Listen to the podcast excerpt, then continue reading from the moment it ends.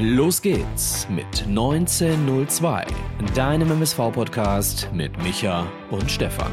Präsentiert von Edeka Elskamp in Bocholt. Viel Spaß!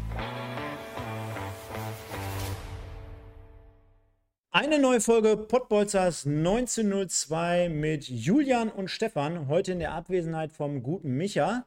Der weilt derzeit für ein paar Tage im Urlaub und ist wahrscheinlich auch besser so, denn wir besprechen heute das Spiel Jan Regensburg gegen den MSV 2 zu 1 Endstand. Der MSV verliert also im fünften Spiel zum zweiten Mal. Drei Unentschieden stehen gegenüber und demnach gibt es mit Sicherheit schon einiges an Zündstoff, äh, was wir besprechen wollen. Mir fehlen so ein Stück weit die Worte, denn der eine oder andere hat gerade schon gesagt, Mann, den sieht man so ein bisschen die, die Enttäuschung an. Ich kann euch sagen, ja, man ist aber trotzdem ein Stück weit mittlerweile dran gewohnt. Drei Jahre machen wir das Ganze jetzt hier und bevor ich zu viel quatsche, nehme ich an diesem, naja, trotzdem schönen Sonntagabend im September den Julian hier mal mit dazu. Schöne Grüße. Hi. Ja, hi Stefan, schönen guten Abend Community. Freut mich, dass ich heute hier sein darf und den Micha hoffentlich würdig vertreten kann. Ja, war insgesamt alles ein bisschen anders geplant. Vielen Dank an dich natürlich, dass du hier spontan äh, Rede und Antwort stehst. Äh, wir haben, denke ich mal, und da haben wir uns ja nicht abgesprochen, haben beide das Spiel wahrscheinlich am TV geguckt. Äh, ne? ja. Also im Stream. Demnach, äh, ja, schon einiges an, an, an Dingen hier gleich aufzuarbeiten haben. Ich kann schon mal vorwegnehmen. Ich glaube, äh, insgesamt fällt es mir sehr, sehr schwer, heute mal wieder in dieser Partie, dass wir gleich hier von der ersten bis zur 90. Minute jede einzelne Szene sezieren. Ich glaube, das, was uns rund um den MSV gerade beschäftigt, und das konnte man in sozialen Medien jetzt gerade in den letzten Stunden auch entnehmen, ist vielleicht mal wieder und da reden wir eigentlich gefühlt jede drei Wochen drüber, die Gesamtsituation um unseren Verein wie es da gerade bestellt. Äh, ich glaube, tabellarisch, brauchen wir uns nichts vormachen. Da haben wir ja letzte Woche auch hier mit dem Micha schon drüber gesprochen. Ich meine, man kann es sich einfach machen und einfach nur auf die Tabelle schauen. Da brauchst du nichts mehr rosig äh, reden oder malen. Von daher wird es mit Sicherheit eine spannende und äh, äh, interessante Ausgabe. Vielen Dank, dass ihr alle am Start seid. Hinterlasst gerne ein paar Likes und ein paar Abos demnach. Und ähm, diese Sendung wird heute gesponsert von Edeka Elskamp aus Bocholt, also dem Alexander, dem Alexander Elskamp. Äh, ja, vielen Dank dafür und alle weiteren Sponsoren United Autoglas Oberhausen als auch Bürosysteme Lilienthal wie immer hier am Start. Demnach gehen wir voll rein, Julian, und kommen zunächst mal zu unserer ersten Kategorie die sich ja immer nennt Zebra des Tages. Ich weiß, an solchen Abenden wie heute fällt das immer extrem schwer. Warum? Dazu sprechen wir hier gleich mehr. Aber du bist der Gast. Du kannst jetzt sagen, ob ich immer abwechselnd anfange oder du. Demnach vier Leute werfen wir hier rein und lassen dann in dem Fall die Community jetzt dahinter gleich abstimmen. Also ich sagte ganz ehrlich, ich kriege keine vier zusammen. Ich kriege mit Mühe und Not zwei zusammen. Äh, von daher kann ich die jetzt gerne nennen, wenn du damit einverstanden bist. Dann nenn bitte beide hintereinander weg. Okay. Ich würde ähm, Castaneda nennen. In seinem ersten, nicht nur seinem ersten Drittligaspiel, sondern seinem ersten Profispiel im, ich sag mal, europäischen Fußball, was für den Jungen ja auf absolut ein Riesenschritt ist. Und dafür hat das, fand ich, sehr solide gemacht. Und als zweiten würde ich äh, Kaspar Janda nennen, weil er der Einzige ist, der bei uns in der Offensive noch Ideen hat. Kann ich schon mal sagen, Janda hätte ich definitiv auch genommen und Castaneda gehe ich bei den Punkten mit, die du so genannt hast. Ähm, aber zeigt auch schon so ein Stück weit unser Dilemma, ne? Weil ich finde jetzt nicht, dass er überragend ja. gespielt hat, das muss man jetzt auch mal dazu sagen. Aber er hat Nein, nein, in Relation zur Situation. Genau, ganz genau, ne? Also das muss man auch fairerweise dazu sagen. Ich schreibe gerade schon Dario Knoll, der Goat. ist auch geil. Ähm, ich finde, ähm, zumindest in der ersten Halbzeit hat mir ganz gut gefallen. Äh, auch in Relation muss ich dazu sagen, und wir müssen ja irgendwie vier äh, zusammenkriegen, ne? Haben wir ja gerade gesagt. Fand ich äh, Bitter noch ganz gut. Auch verhält. Ja, ja, ich weiß. Aber wen willst du da nehmen? Ne? Also zumindest äh, die Vorlage war ganz gut gemacht mhm. und, und Stierlin macht immerhin, äh, immerhin das Tor. Und ich fand auch Stierlin, daran hast du es ja auch gemerkt, dass äh, Ziegner ihn ja lange draufgelassen hat. Oder hat er, hat er durchgespielt? Weiß ich jetzt gar nicht. Stierlin ist, glaube ich, 85. oder so raus. Ja, genau. Und äh, gerade bei einem Spieler wie Stierlin, der ja nicht uneingeschränkter Stammspieler bei uns ist, dementsprechend äh, nehme ich einfach mal Bitter und äh, Stierlin. Dementsprechend ja. beide an dem Tor beteiligt. Aber ich glaube, ja. da streiten sich jetzt auch die Geister, weil äh, da kannst du jetzt hier bis auf Janda, ob du da den Busfahrer hinsetzt oder so, jetzt kommt mir nicht wieder mit den Fans. Das, das können wir hier nicht jede Woche machen. so schlimm ist es schon um den MSV bestellt. Äh, demnach, äh, ja, würde ich die einfach ja. mal reinwerfen, die vier. Und Berlin war auch immerhin der Einzige, glaube ich, der in der zweiten Halbzeit noch eine Torchance hatte. Kommt noch dazu. Und demnach, lass uns doch mal zunächst wie gewohnt auf die Aufstellung schauen. Ich lese mal vor und du kannst mir deine ersten Gedankengänge mal dazu nennen. Wenn ich sage, Müller im Tor, Viererkette, Köter, Sänger, Mai, Bitter. Davor Castaneda, Stierlin. Davor Baki in der offensiven Reihe mit Janda. Kann man schon so sagen, auf der 10 heute mal offensiver ausgerichtet. Esswein und Köpke vorne drin. Ja, ähm, Überraschung gab es definitiv. Also, dass Castaneda von Anfang an spielt, war für mich eine Überraschung. Er hat zwar jetzt auch die 90 Minuten im Niederrhein-Pokal bekommen am Mittwoch, aber ist natürlich was anderes, äh, jetzt in, in der Liga gegen einen gleichwertigen Gegner äh, von Anfang an zu spielen. Das hat mich in gewisser Weise überrascht. Und dann, ähm, als ich jetzt nur die Aufstellung vom MSV selbst über Twitter gesehen habe, habe ich mir die Frage gestellt, okay, wer, wer spielt denn jetzt Außenverteidiger? Letztlich war es dann Köter. Ähm, ja, insofern da schon auch eine, eine kleine Überraschung, dass er dann hinten links gespielt hat. Mit Köpke habe ich gerechnet. Ähm, will jetzt nicht sagen Geburtstagsgeschenk, aber irgendeine Spitze muss man ja aufstellen. Und ja, insofern. Spielt Bua du es eigentlich noch bei uns? Der Rest, ist der noch im Kader? nee, ne? Der ist Wäre gar nicht so oder? schlecht, ne? Wäre gar nicht so schlecht. der letzte Stürmer, der ein Tor gemacht hat. Ja. ja. Also, ich habe dir ja gerade, glaube ich, im Off äh, gesagt, ich habe mir heute mal so ein paar Punkte hier, ich will jetzt nicht sagen notiert, aber die habe ich mir zumindest eingebrannt. Ähm, mhm. Ich weiß nicht, ob ich das Fazit schon zumindest mal anreißen soll, aber ein, ein Ding ist ganz einfach, wenn ich mir die Aufstellung anschaue und wenn ich mir auch die Auswechslung oder die Einwechslung anschaue, ne? also im ersten Moment jetzt lass mal beiseite, dass man vielleicht irgendwie aufgrund von Verletzungen und jetzt wird der eine oder andere schon aus dem Sattel gehen, gehört aber dazu, das muss man mit einbeziehen. Ich kann aber, also Fußball ist manchmal, du, sie, du, siehst ja, du siehst ja das ganze Thema jetzt gerade zum Beispiel rund um die Nationalmannschaft oder auch um gewisse Bayern-Spieler. Das, das ist so ein sensibles Thema manchmal, ne? Bei dem einen den letzte ein, den letzte aus, dann hast du Leute, die lässt mal von Anfang an spielen und nicht. Also, wie soll das funktionieren, ja? Wenn du Leute wie Stierlin beispielsweise irgendwie nie eine Beachtung gibst, nie auf die baust, den dann heute von Anfang an bringst. Wie, will, wie soll das 100% funktionieren? Jetzt ist Castaneda noch einer der besseren gewesen. Ja, ist trotzdem natürlich ein groß, hohes Risiko, was du gehst. Ne? äh, ein Köter, der jetzt drei Tage da ist, wo unter anderem, sehr, sehr interessant, für all diejenigen, die da draußen immer sagen, ja, die Truppe muss sich erst noch finden und du brauchst eine gewisse Zeit an Einspiel, Eingespieltheit. Vorm, Inter, vorm Spiel wurde gesagt bei Magenta Sport, äh, er hatte ein paar Tage Zeit, um die Abläufe kennenzulernen sagt für mich aus, dass man sich das heutzutage, nicht nur beim MSV, bitte nicht falsch verstehen, aber dass man sich das sowieso immer so ein Stück weit zurechtbiegt, ne? wie man es gerade haben will. Wenn's, wenn, man, wenn man das rechtfertigt, dass man Leute reinwirft, selbst wenn die neu sind, eher wie sehe auch äh, bei Esswein, dann heißt es, ja, der hat zwei Trainingseinheiten gehabt, der hat die, ein, äh, die Abläufe drin oder der vermittelt die, die, die Klasse dann äh, legt man so aus und wenn es dann irgendwie nicht funktioniert oder man, man lässt die Leute noch draußen, dann sagt man immer, ja, braucht noch Zeit und hier und da. Ähm, und auf der anderen Seite, Mogultai draußen? Warum? Warum Mogultai draußen? Verstehe ich nicht. Giert. Habe ich auch nicht verstanden. Giert, sage ich mal, auch jetzt keine Bäume ausgerissen, aber jetzt, jetzt versetze ich mal in, in die Gefühlslage von Benjamin Giert der weiß genau, Köpke, der ist in Duisburg noch gar nicht angekommen. Der hat bis jetzt, ich glaube, noch nicht einen Pass an Mann gebracht und noch nicht einen Zweikampf gewonnen. Der wird dir jetzt vorgezogen, symbolisiert quasi dem, äh, dem, dem Giert ja auch. An dir liegt es jetzt, oder äh, verstehst du, wie ich meine? Und, und das mit Knoll, das habe ich ja letzte Woche schon.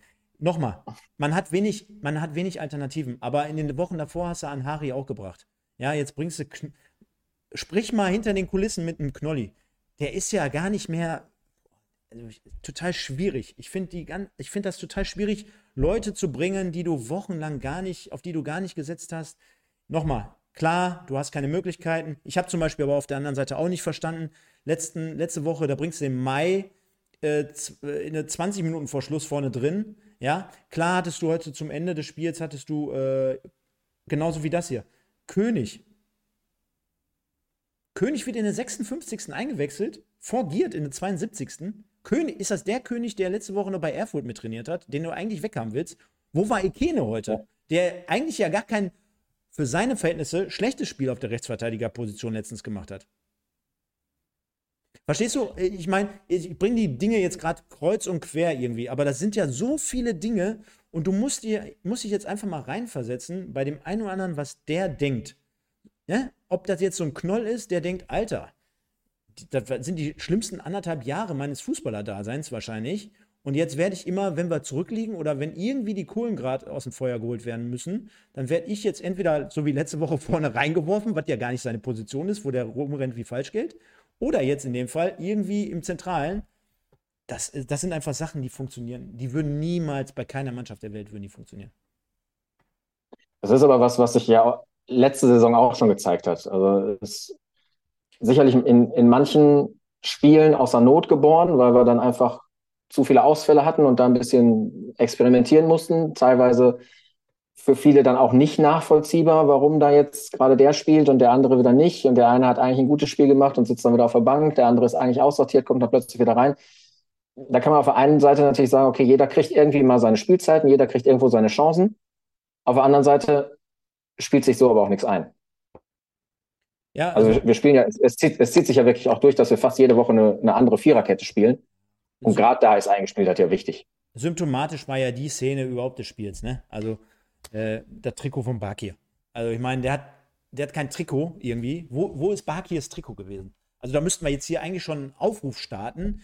Äh, findet Ala Bakirs Trikot und bringt es uns bitte zurück. Ja, dann wird es überklebt mit dem Trikot von Ikene und Ikene ist heute gar nicht dabei. Äh, lässt ja schon irgendwie so ein bisschen Schlussfolgern, so nach dem Motto, dass Thorsten Ziegner ihn ungefähr damit meinte, letzte Woche, wo er sagte, immer der ein oder andere, so dritte Liga, das wird schon eng. Und nochmal, mir ist das viel zu viel Rotiererei und der, aber auch nicht diese Rotiererei, wo ich sagen würde, du kannst jetzt zwischen Nummer 12, 13, 14, 15 aus dem Kader, kannst du mal ein bisschen was machen. Du hast ja immer das Gefühl, der eine ist irgendwie Wochen, Monate lang weg vom Fenster und auf einmal steht er in der Startelf. So komplett von Kai aus der Kiste, weißt du? Und kann ich irgendwie teilweise gar nicht nachvollziehen. Also, beste Beispiel ist ja in dem Fall jetzt hier äh, König, ne? Also, wo der jetzt auf einmal herkam, mich total gewundert, ne? Aber gut, so viel zur Ausstellung generell. Dann lässt sich mal wieder äh, festhalten, äh, ähm, auch in der Halbzeitpause konnte man es gut sehen. Geile Choreo von den mitgereisten Fans wieder. Also da gibt es nichts. Äh, vielen Dank auch dafür, dass ihr weiter äh, am Start seid und die Mannschaft so tatkräftig unterstützt. Und ich fand, gerade in der ersten Halbzeit und gerade auch zu Beginn war wirklich so eine, so eine äh, verfahrene Partie, also oder zerfahrene Partie heißt es nicht verfahren. Ne? Verfahren haben sich wahrscheinlich die Fans, aber zerfahrene Partie. Viel, viel Ungenauigkeiten, dazu auch immer mal die eine oder andere Chance. Wir hatten beispielsweise durch den Kopfball am Anfang eine richtig gute Möglichkeiten, äh, Möglichkeit hatten, dann noch eine, eine gute, eine gute Abschlusssituation und und und. Auf der anderen Seite aber genauso auch Regensburg immer mal wieder. Und demnach habe ich so die Anfangsphase wirklich sehr zerfahren wahrgenommen. Wie war es bei dir? Ja, ähnlich zerfahren auf jeden Fall, wobei ich die ersten fünf Minuten eigentlich wieder ganz gut fand. Ähm, also eigentlich wieder gut ins Spiel reingekommen, ähnlich wie auch gegen Ulm schon. Da war, glaube ich, in, in, den ersten fünf Minuten hatten wir, glaube ich, eine Ecke und ja, einen guten Abschluss, meine ich. Und dann ging es halt wieder dahin. Dann kam direkt danach ähm, eine Szene, wo wieder einer, ich glaube, nach einer Kopfballverlängerung plötzlich äh, frei vor unserem Tor steht. Der ist dann, äh, glaube ich, geklärt worden noch von Sänger, wenn ich es richtig in Erinnerung habe. Auf jeden Fall gab es da eine Ecke. Ähm, ja, da war dann der Spiel, Spielfluss plötzlich wieder weg, aus irgendwelchen unerklärlichen Gründen. Äh, spätestens ab der 20. Minute hatte, hatte Regensburg dann deutlich mehr vom Spiel und ja, bezeichnet dann, dass wir eigentlich eine Offensivaktion haben, die ja eigentlich ganz gut bis, bis äh, zur letzten Station vorgetragen wird, wo Janda den Ball, glaube ich, noch durchlässt auf Esswein. äh, und der, glaube ich, die Möglichkeit hat, dann Richtung Tor zu ziehen, aber sich dann irgendwie entscheidet, dann nochmal einen halben Bogen zu drehen und dann halb über den Ball stolpert, den Ball verliert. Und in den Gegenkonter fangen wir uns dann das Tor. Ich muss mal zwei Lanzen brechen an dieser Stelle. Das haben wir, glaube ich, gerade noch nicht äh, gut genug gemacht oder groß gut äh, gemacht. Und zwar zum einen an die Leute da draußen. Wir sind jetzt hier bei über 200 im, äh, im Live-Chat. Vielen Dank dafür. Also es ist absoluter Wahnsinn. Dürfte jetzt auch mittlerweile so für diese Saison Rekord sein mit einem offiziellen Account. Hinterlasst gerne ein paar Likes, wenn es euch gefällt. Jetzt haben wir gerade die 200 geknackt. Sensationell. Also ihr seid super. Und zum anderen, äh, bevor wir jetzt auf das 1-0 nochmal sprechen zu kommen, ähm, ich hätte mir sogar während des Spiels, habe ich mir gedacht, Julian, hätte ich mir gewünscht, dass wir irgendwie Kaspar Janda sogar verkauft hätten. Warum? Weil, wenn ich diesen jungen Fußball spielen sehe, dann geht mir wirklich, und ich bin jetzt nicht derjenige, äh, der jetzt hier anfängt zu schleimen oder ihn hochhebt und hast du nicht gesehen. Aber wenn ich den Jungen Fußball spielen sehe und alle anderen drumherum, da kommst du ja irgendwie auf den Gedanken, alter Schwede, der ist da komplett verloren. Der spielt einfach zwei Klassen besser und der macht das alles so einfach. Und der macht auch nicht irgendwie Hokus Pokus Filibus und klar dreht er sich auf den Bierdeckel und da kann er nur gehalten werden und da kann er nur gefault werden. Aber der macht das einfach so gut und so abgezockt und so abgewichst, dass ich mir, dass ich mir, dass ich, dass ich mich auf dem Sofa schon schäme, manchmal, dass der überhaupt mein Trikot trägt. Weil der einfach, der, der spielt Fußball mit voller Intelligenz, mit voller Leidenschaft, mit, mit einfach Cleverness, mit, mit dem Alter. Und alle anderen, weißt du, ich weiß nicht, wie hoch du früher gespielt hast, aber Ey, wenn, wenn, wenn, wenn du einen Mitspieler hattest, der hat das so geil gemacht, ja, und ich habe den Ball dann bekommen und habe den dann sofort verloren oder habe den unbedingt ausge... Alter, da war mir peinlich wie Sau. Oder andersherum hätte ich auch gedacht, der Junge, der gibt alles und der macht auch gefühlt alles richtig. Und ich, dann, dann reißt sie auch wenigstens den Arsch auf. Oder dann, dann merzt den Fehler wieder aus. Oder, oder, oder. Ich habe wirklich da heute gesessen und habe mir gedacht, komm, für ihn wäre besser gewesen, wenn er wirklich gegangen wäre. Wäre für uns traurig gewesen, wäre für uns scheiße gewesen, wird uns fehlen. Jetzt wahrscheinlich im Abstiegskampf sowieso. Aber der, oder? Also, das, also ich finde, ja, ja natürlich, keine Weltklasse-Partie, aber das sieht immer nach Fußball aus. Ein paar ja, Mal so auf den Ball gehalten. Er ist, der, er ist mit Abstand der beste Fußballer, klar. Und wie ich ja, wie ich ja vorhin gesagt habe, er ist ähm, der Einzige, der unser Offensivspiel aktuell belebt. Er sollte aber eigentlich jetzt mal rein vom, vom Namen her und von dem Potenzial her seiner Mitspieler durchaus Leute neben sich oder vor sich haben, mit denen er Fußball spielen kann. Also ein S-Wein sollte da ja durchaus auch auf dem Niveau irgendwo agieren. Ich meine, der hat 100 Bundesligaspiele.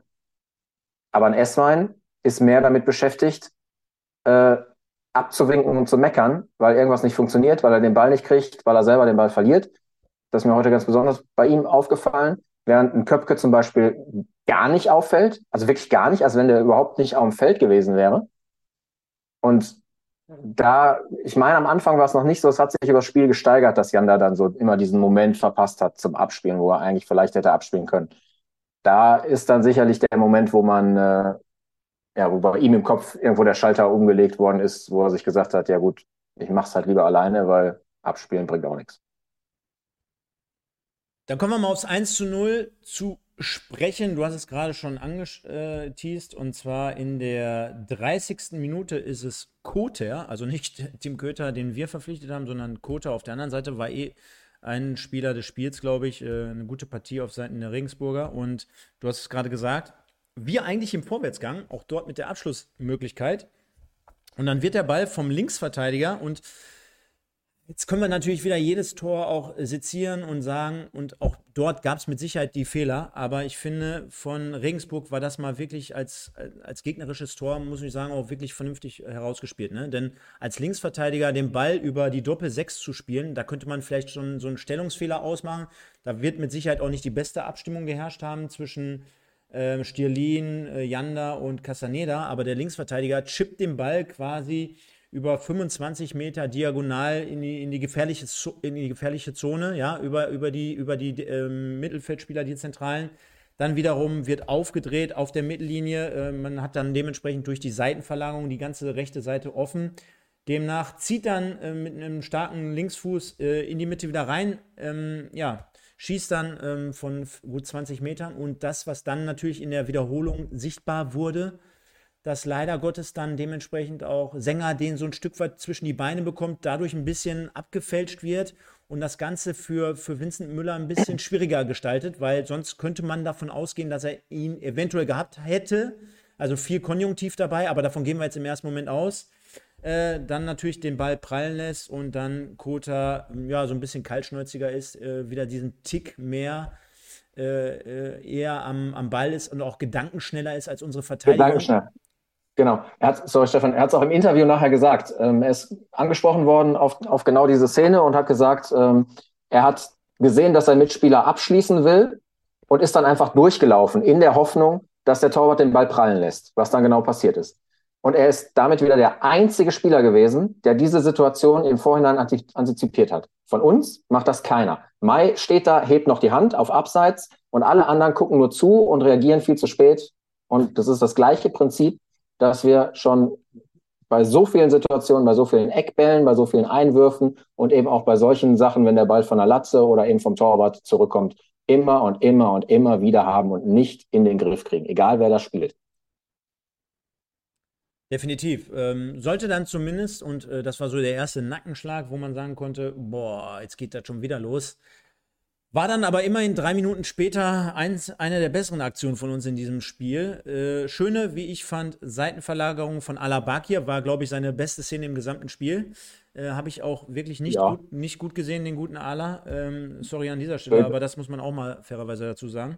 Böse könnte man sagen, seine einzige gute Szene. Genau, äh, auf den mit aufgerückten Bitter, der dementsprechend ja klassisch so diesen Haken zieht von, von, von rechts auf links äh, rüberlegt, dann mit der linken Flanke am zweiten Pfosten, am langen Pfosten dementsprechend einen hereinlaufenden Sechser, beziehungsweise in dem Fall ist es schon fast ein Achter, Zehner gewesen, Stierlin erkennt, der sich dort hinter die Abwehrreihe begibt und dort, ja, ich sag mal, relativ problemlos aus fünf Metern ins lange Eck einköpft.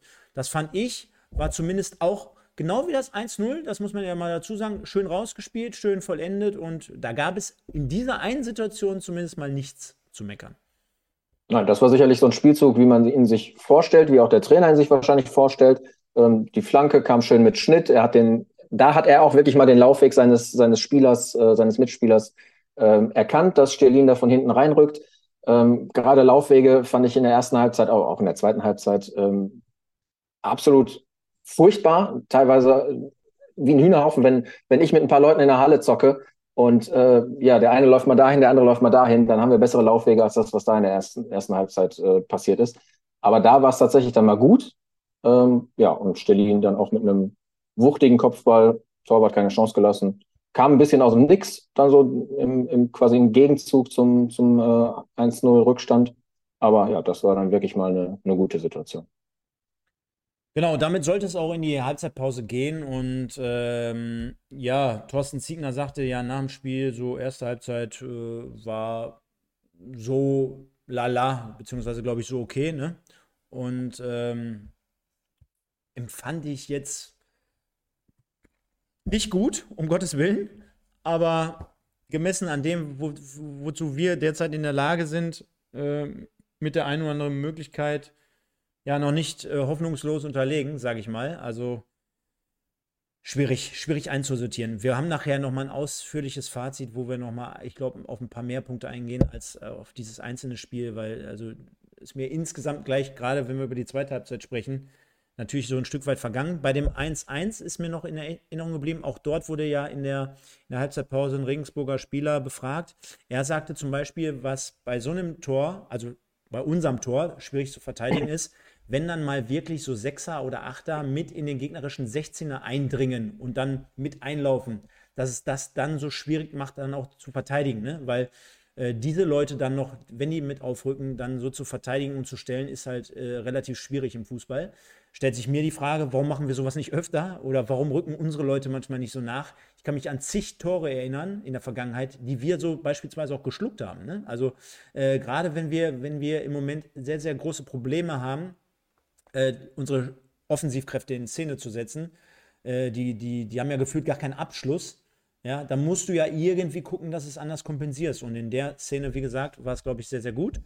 Und dementsprechend 1-1 in die, in die Pause gegangen. Da haben wir gerade schon erwähnt, dass es dort eine schöne Choreo gab. Also äh, dementsprechend auch, ja, der Support war äh, letztendlich dort äh, zu erkennen. Und dann gehen wir mal in die zweite Halbzeit rein und fing ja relativ gut an mit einer ja, fein herausgespielten Möglichkeit für uns. Und auch wenn der eine oder andere gerade reingeschrieben hat, ja, auch äh, ähm, ähm, ja, Janda, der baut ab und so gut war der jetzt auch nicht. Aber ich sag dir ganz ehrlich, so das vorzubereiten, wie bei der äh, Abschlusschance von Sterlin, da wäre mir jetzt kein anderer angefallen in der Mannschaft aktuell, der das so macht. Also das, der Ball kommt auf den linken Flügel, auf, auf Kaspar Janda, der eine Flanke antäuscht mit rechts. Ja, bis dahin hätten das viele hinbekommen. Ja, Gegner stellt sich jetzt gerade auch nicht gerade clever an, indem er dann den, den Salto in die Luft macht und dann quasi ins Leere springt, aber dann genau diesen freien Raum zu erkennen, dann quasi auf links durchzugehen. Ja, viele hätten wahrscheinlich ein bisschen eindimensionaler erstmal A geflankt und B dann vielleicht sogar wirklich rechts in die Mitte gezogen oder hintenrum gespielt. Äh, Janda erkennt das aber, geht gut mit einem cleveren äh, Laufweg in, in, in, den linken äh, 16-Meter-Raum, dringt ein und legt dann auch noch sehr, sehr gut zurück mit dem linken Fuß auf Stierlin, der den Ball aber dementsprechend nicht volle Pulle mal draufzieht, wie es vielleicht in so einer Situation mal nötig gewesen wäre, sondern mit der Innenseite ins rechte Eck schlänzen möchte. Ja, und dementsprechend abgeblockt wird. Janda läuft durch, ist aber in dem Fall auch im Abseits. Fand ich war auch noch eine, eine ganz gute Szene, äh, gerade zu Beginn der zweiten Halbzeit. Da können solche Spiele, ja. Spiele auch mal anders laufen, ne? Ja, ich habe mir die Szene auch aufgeschrieben. Ähm, ich fand die auch sehr bemerkenswert und heraus, äh, ja, herausstechend aber die war nicht am Anfang der ersten Halbzeit, da war schon die 67. Minute. Ähm, da war auch schon Mogultai drin. Und die Szene, das habe ich mir nämlich auch noch notiert, die Szene entsteht eigentlich nur, weil ähm, quasi an der Eckfahne Mogultai und Müller in Personalunion da den Ball nachsetzen und äh, den Regensburger zum Fehlpass zwingen und nur so kommt dann Jan da überhaupt an den Ball. Von da an gebe ich dir äh, völlig recht, absolut top gemacht von, von Kaspar Janda. Äh, ich fand auch den Abschluss von Stelin eigentlich gut gedacht. Ich glaube auch, dass der gepasst hätte im, im unteren Eck, wenn das, wenn das Abwehrbein nicht dazwischen gegangen wäre. Ja, und dann der, der Abpraller, abgesehen davon, dass äh, Kaspar da in einem Abseits stand, hat er den, glaube ich, irgendwie auch mit der Brust noch an den Pfosten gedrückt. Also es war auch eine seltsame Situation dann. Jetzt, jetzt habe ich ja schon ein paar Mal angeteased, dass wir hier so ein paar Punkte haben, die gleich noch ein bisschen über das Spiel hinausgehen. Aber ich glaube, es passt gerade ganz gut weil in der 56. Minute ein Dreifachwechsel stattgefunden hat beim MSV. Ne? Und äh, mhm. jetzt haben wir die Szene zwar gerade schon ein Stück weit vorweggenommen, aber lass uns mal einfach dabei bleiben. Das Spielfeld haben verlassen Bakir, Köpke und Esswein. Ist ja mehr oder weniger die komplette Offensivreihe auf der einen Seite mhm. und auf der anderen Seite zwei von, korrigiere mich, aber ich glaube insgesamt fünf oder sechs Neuzugängen und zwar sogar die hm. mit dem größten Namen und die am hochdekoriertesten. Und, und die, die man am wenigsten gesehen hat. Und äh, die man jetzt zum wiederholten Male am wenigsten gesehen hat. Und äh, dann nehmen wir, nehmen wir schon mal Punkt 2 vorweg, kann ich schon mal sagen. Ich glaube, spätestens nach dem Spiel heute, auch wenn wir gerade den fünften Spieltag schreiben, ähm, muss man ja jetzt dort auch mal so die Verantwortlichen da ein Stück weit mit ins, in, in die Verantwortung nehmen, ne? Weil äh, wir haben immer gesagt, okay, äh, wir wollen was anderes machen, wir geben diverse Spieler ab, auch äh, äh, Arrivierte geben wir beispielsweise nach Oberhausen ab, ohne den Namen jetzt nennen zu wollen. Und wir wollen was anderes machen. Und dann kommt sowas. Das ist für mich, also kann ich mir nicht erklären, muss ich dir ganz ehrlich sagen.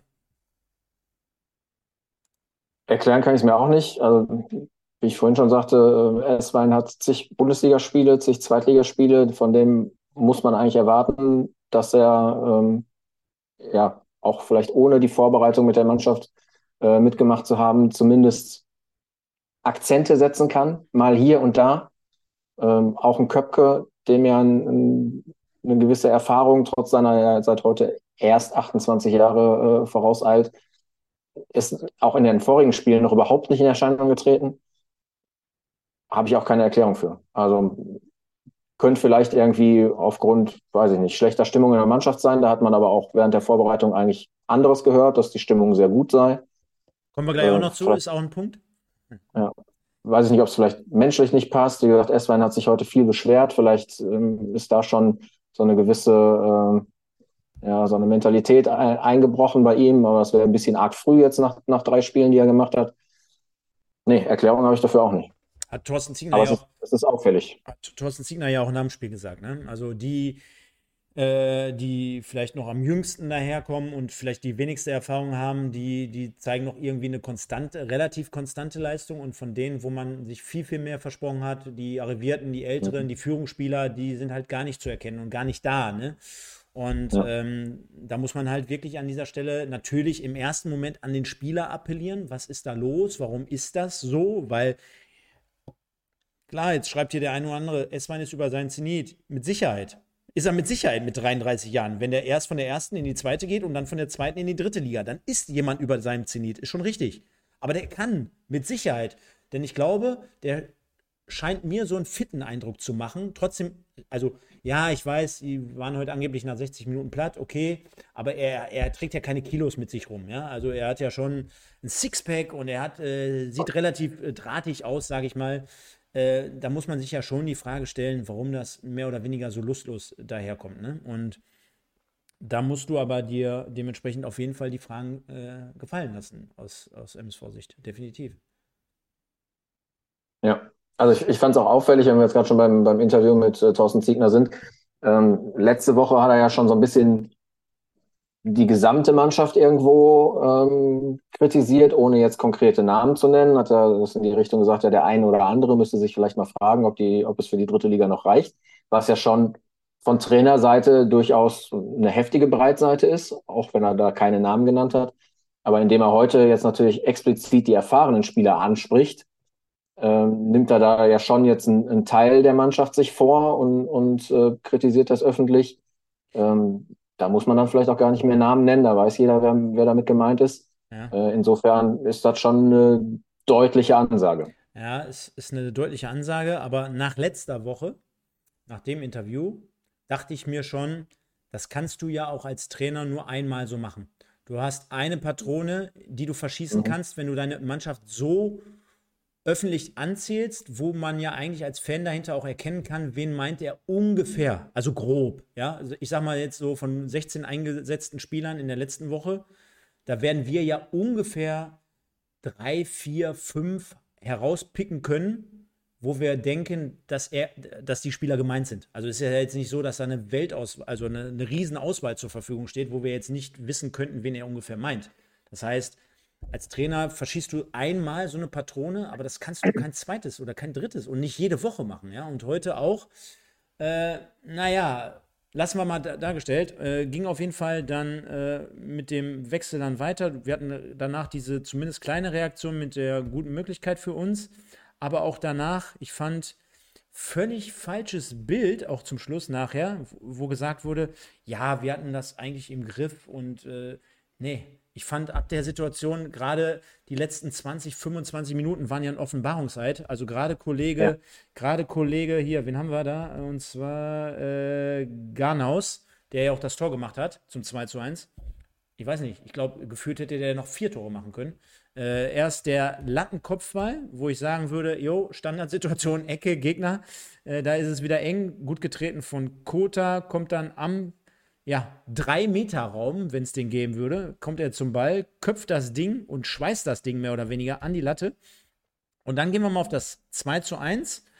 Und äh, da hat Thorsten Ziegner richtig äh, gesagt im Interview, naja, wir haben den Ball mehr oder weniger am Fuß ein paar Sekunden vorher und auch dort, zumindest bei den Highlights, springe ich jetzt mal so weit zurück, dass ein langer Ball auf Marvin Sänger kommt und Marvin Sänger köpft diesen Ball halt irgendwo hin, irgendwo ins Nirvana, dort, wo aber kein Duisburger zu, äh, zugegen ist. Demnach, äh, ja, ein, ein zentraler Mittelfeldspieler von, von Regensburg das sehr, sehr gut erkennt. Und er hat eigentlich den schwierigeren Ball. Ja, das heißt, der Ball von Sänger, der titscht vor ihm auf und er nimmt ihn quasi wie so ein Dropkick mit dem Kopf. Ja, und das ist jetzt nicht unbedingt der leichteste Ball. Überspielt damit die, Duis äh, die Duisburger ähm, Zentrale. In dem Fall ist es, glaube ich, Janda. Der Ball kommt. Genau, der Ball kommt genau mhm. auf, ähm, auf, den, auf den Mittelstürmer. von Regensburg, der dann kurz einfach ablegt und auch das kam mir viel zu kurz in der Analyse. Ja, du spielst nicht sauber hinten raus. Haben wir verstanden. Aber wer mir jetzt erzählen will, selbst wenn die Verteidigung gegen die Stürmer 2 gegen 2 steht, oder mit den nachlaufenden Janda und Stierlin, glaube ich, die noch nachrücken, 2 gegen 3, 2 gegen 4, also wir haben Überzahl. Wenn man das nicht verteidigen kann, dann weiß ich auch nicht. Also ganz ehrlich, mir fehlt da komplett der Druck. Ja, also mir fehlt dieses aggressive Draufgehen. Also auch ein Sänger, der hat eigentlich immer nur den Meter nach hinten und nicht den nach vorne drauf. Muss man mal drauf achten. Also nie diesen, hey, ich gehe jetzt hin und hole mir den Ball, sondern immer dieses Wartende. Ja, und dann, äh, ich glaube, auch ein Klassiker, den, den habe ich heute drei oder vier Mal gesehen.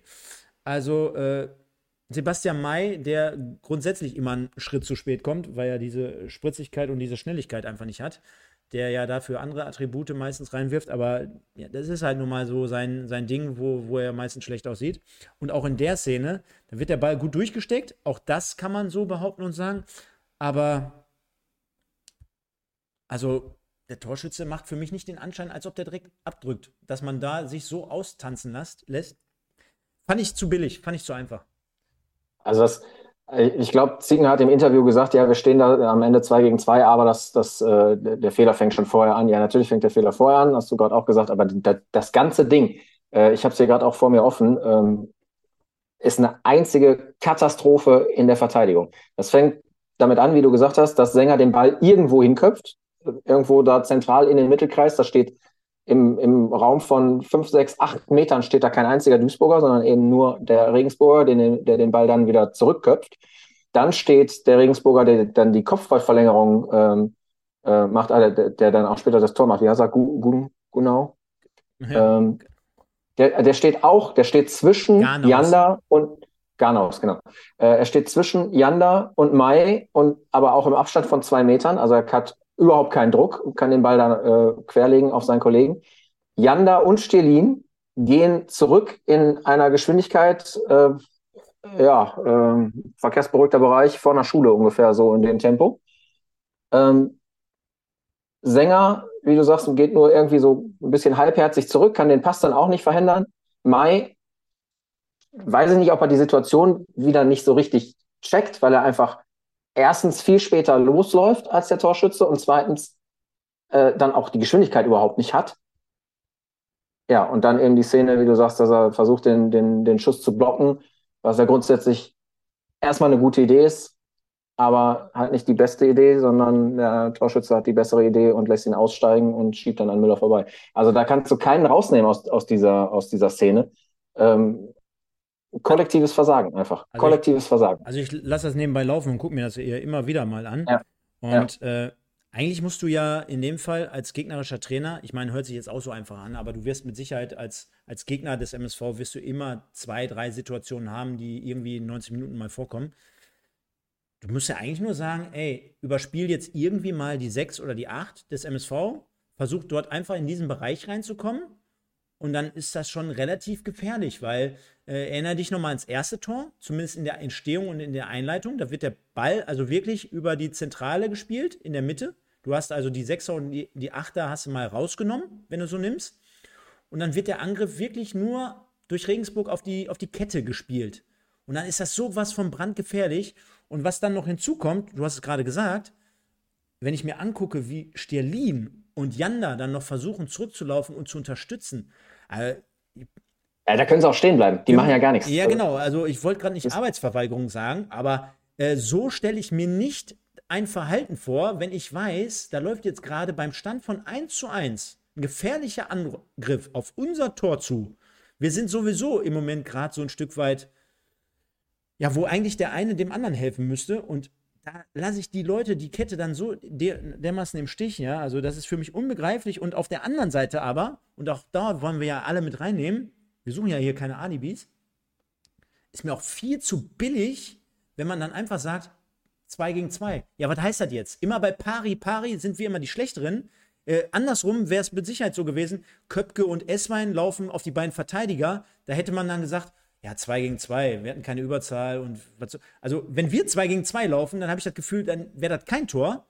Wenn wir aber 2 gegen 2 äh, in, in der Rückwärtsbewegung sind, dann habe ich das Gefühl, das ist jedes Mal ein Tor, weißt du? Also auch dort, äh, ja. was ist das? Und es ist einfach, wie gesagt, viel zu einfach, weil äh, ich meine, was, der, der Stürmer läuft clever in den Weg rein, okay, der Ball wird gut durchgesteckt, okay, äh, Sänger gibt keinen Druck drauf, Mai lässt sich austanzen. Ich meine, Holla die Waldfee, wo fängst du an und wo, wo hörst du auf? Ja, also ich sage ja, du kannst keinen da rausnehmen, weil es ist, jeder macht das, was er macht, absolut schlecht. Genau. Ich, ich komme nicht über die Geschwindigkeit von Janda und Stedin in der Rückwärtsbewegung hinweg. Ist und auch Sänger. Also, das, boah. Ist schon geil, ne? Und auch danach, ja. Garnaus, äh, ich meine, äh, auch die Situation, wenn ich mir gerade nochmal angucke, ja, der kriegt den Ball am linken Flügel und, und guck dir da mal bitte an, wie Sebastian May sich da austanzen lässt. Das ist, also Katharina Witt, damals, äh, ich glaube, hat die in, in Calgary damals bei den, ähm, bei den Olympischen Spielen im, im Eiskunstlaufen die Goldmedaille, ich meine, es war Calgary. Ich meine, es war wirklich Calgary, hat die die Goldmedaille gewonnen.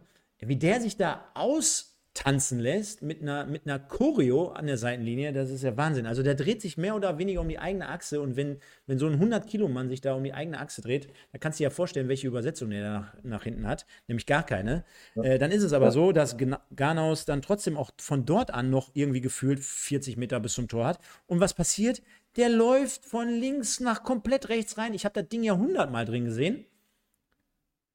Und demnach äh, läuft er wirklich bis zur Zentrale und da hatten wir echt mehr als Schwein, dass da irgendwie noch was, was dazwischen war, ein Fuß. Und äh, hätte mit Sicherheit mehr als die Vorentscheidung sein können. Ähm, demnach von, von den Szenen, ganz ehrlich, zum Schluss, ich muss ganz ehrlich sein, ich habe dann schon fast abgeschaltet, weil da, da, kam für mich gar nichts mehr irgendwie gefühlt. Auch äh, kein konstruktiver Spielaufbau mehr. Und ich gehe da überhaupt gar nicht mit, äh, wie auch im, im Interview nachher zu hören dass wir da heute insgesamt ein Auswärtsspiel geliefert haben, was irgendwie, du hättest nicht verlieren müssen. Klar, du hättest nicht verlieren müssen, ja. Also verlieren musst Ja, du musst kein Spiel verlieren. Das ist ja auch eine Blödsinnsaussage. Natürlich musst du kein Spiel verlieren, wenn du vernünftig spielst. Aber so wie wir spielen, verlieren wir Spiele. Also das wird auch nicht oh. das letzte Spiel gewesen sein, dass wir so verlieren. Jetzt dreh doch einfach mal deine Seite. Wenn du jetzt Regensburg-Fan gewesen wärst heute, hättest du doch von einem verdienten Sieg gesprochen, oder nicht? Ja klar, ich spreche auch so von einem verdienten Sieg auch ohne Regensburg. Äh, ja, wollte ich gerade sagen. Demnach, äh, denke ich mal, geht das hier schon voll und ganz in Ordnung. Und äh, ich glaube, das zeigt einfach unser, unser weiteres Dilemma. Äh, ich meine, klar, was soll man jetzt auch kurz vor, äh, nach, nach Spielende dann sagen, aber das war, kann ich schon mal vorwegnehmen, Freunde, das war eine Minusleistung und das werdet ihr auch gleich in meiner Benotung beim, bei der Spielnote des Tages, werdet ihr das sehen und hören. Von daher verliert der MSV 2 zu 1 in Regensburg. Hatte mit Sicherheit die eine oder andere Chance, äh, immer mal wieder in das Spiel zu finden, generell reinzufinden. Hat ein tolles Tor auf der anderen Seite erzielt, aber ich glaube, so unterm Strich mit der Offensivleistung plus mit den Gegentoren, die wir aktuell schlucken, sind wir uns einig, werden wir kein einziges Spiel gewinnen. Und demnach unterm Strich ist es ein 2 zu 1 auswärts, auswärts, was wir dort als Niederlage zu verzeichnen haben und kommen auch schon relativ schnell jetzt und zügig einmal zu unserem, beziehungsweise zu unserer Spielnote, wie ich gerade schon angekündigt habe. Demnach gehen wir da mal rein und ich überlasse dir den Vortritt, weil ich kann schon mal sagen, ich führe gleich ein Stück weit aus.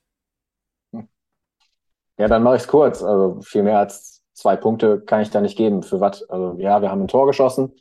Ähm, wir haben die erste Halbzeit, sage ich mal, relativ, relativ ausgeglichen noch irgendwo gestalten können, aber es war eine Nichtleistung in der Offensive, es war eine Nichtleistung mindestens in der zweiten Halbzeit in der Defensive. Es gab keinen Moment nach dem zweiten Rückstand, nach dem 2 zu 1, wo man irgendwie das Gefühl hätte, wir könnten hier nochmal ins Spiel zurückkommen. Ähm, ein völlig verdienter Sieg für Regensburg, also zwei Punkte. Oder wir machen es anders. Ich bin jetzt auch mal ganz kurz dabei. Also zur Erklärung für diejenigen, die vielleicht heute neu dabei sind, erstmal äh, liken, liken, liken. Bei so vielen Leuten äh, wäre das super und wünschenswert. Vielen, vielen Dank dafür schon mal an euren Support und äh, auch an eure Treue. Auch nach solchen Spielen ist es immer sehr, sehr hart als MSV-Fan, sonntagsabends hier zu sitzen und das Ganze insgesamt zu besprechen. Umso mehr äh, ziehe ich meinen Hut äh, vor euch und äh, vielen Dank dafür, Leute.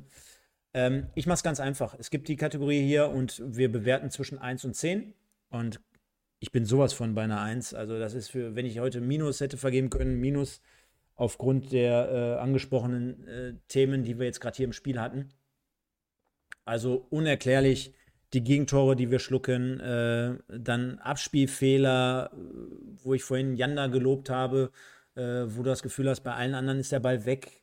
Dann diese, äh, wie du gerade schon gesagt hast, dieses Abwinken und diese Null-Bock-Einstellung, die sich sogar auf dem Fernseher nach Hause transferiert. Ja, also ich habe sogar das Gefühl, äh, und das ist echt traurig, ne? Und wie man dann teilweise die Sachen dann noch anders ein Stück weit bewertet oder ein Schaufenster stellt, hat mir auch nicht gefallen. Also rundum äh, gebe ich da einen Punkt heute. Das absolute Minusergebnis, glaube ich, die Saison. Äh, wir sind, glaube ich, mehr oder weniger am Tiefpunkt angekommen. Deswegen gibt es da von mir einen Punkt. Zum Zebra des Tages kommen wir gleich. Und deswegen würde ich jetzt mal das Fass aufmachen, dass wir, wofür wir uns heute, glaube ich, so ein Stück weit auch mit am meisten Zeit nehmen können. Und zwar, dass wir nochmal über die aktuelle Situation jetzt sprechen können, so ein Stück weit. Denn ich habe es vorhin schon gesagt, Julian, ähm, ich würde das in mehrere Punkte unterteilen. Ja? Zum einen, jetzt gucke ich mal, ob ich da alles finde. Zum einen habe ich mir le letzte Woche schon leicht gemacht und diejenigen, die letzte Woche hier am Start waren, die werden es wahrscheinlich jetzt auch nicht mehr hören können, aber es ist ja relativ einfach. Denn die erste Kategorie würde ich benennen und sagen, Statistik, Fakten, Daten, Zahlen, egal, kannst du nennen, wie du willst. Und wir stehen auf Platz 19 am drei Unentschieden, zwei Siege mit insgesamt dann drei Punkten bei den Gegnern, die wir bislang in den ersten fünf Spieltagen hatten. Und äh, ich glaube, auch heute haben wir keine Regensburger Übermannschaft gesehen, falls der eine oder andere jetzt kommen würde und würde sagen, ja, ist ein Absteiger und hier und da und tralala. Ja, ich glaube, wir haben ein relativ überschaubares und machbares Programm gehabt zum Beginn. Und demnach, äh, wenn ich das von dieser Saison nehme, plus von unserer, und das hatten wir letzte Woche, unserer Heimstatistik der letzten 19 oder 20 Spielen, plus mit der auch letzten Saison, wo wir einfach gesagt haben, okay, Platz 12, 13, immerhin noch besser als Platz 17, 18. Also auch das, wenn man mal so wirklich rückblickend äh, betrachtet, war ja jetzt keine Hammer-Saison, ne, mit gleichzeitig dem Ausscheiden auch damals in Oberhausen im Niederrhein-Pokal und und und. Also ich finde, statistisch und Daten und Zahlen belegbar ist es einfach nur eine absolute Vollkatastrophe, auch in diesem Jahr wieder.